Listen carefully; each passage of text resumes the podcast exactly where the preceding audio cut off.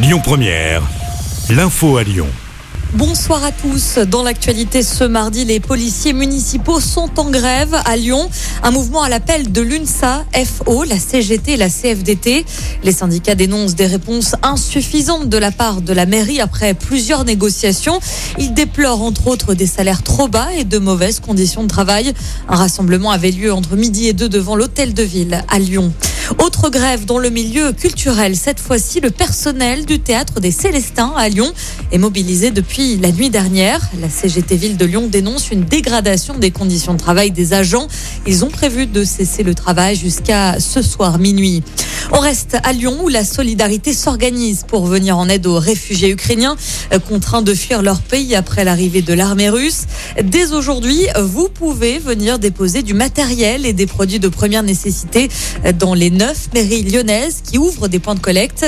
Ce mardi, les combats se poursuivent notamment dans la deuxième ville d'Ukraine, à Kharkiv, bombardée par l'armée russe. Des images satellites montrent également un convoi militaire russe de plus de 60 km en direction de la capitale, Kiev. Emmanuel Macron a demandé à Vladimir Poutine d'épargner les civils. Jean Castex, euh, quant à lui, s'est exprimé cet après-midi devant l'Assemblée nationale.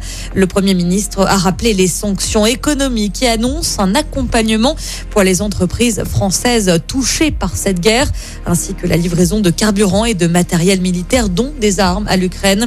Nous continuerons de le faire aussi longtemps que nécessaire, affirme Jean Castex.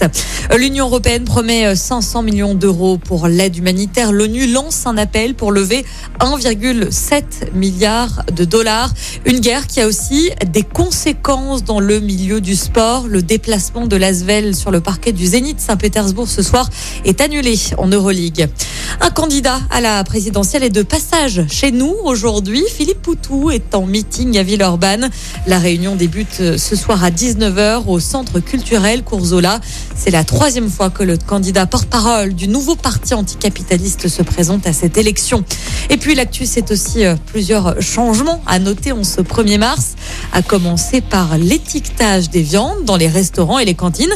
Ils sont désormais obligés d'indiquer l'origine. Concernant les tickets restaurants, vous pouvez les utiliser dorénavant les week-ends à hauteur de 38 euros. Et puis concernant les chèques vacances, ils sont périmés depuis la fin 2021. Vous pouvez les échanger et les utiliser pendant deux ans. Écoutez votre radio Lyon Première en direct sur l'application Lyon Première, lyonpremière.fr et bien sûr à Lyon sur 90.2 FM et en DAB+. Lyon Première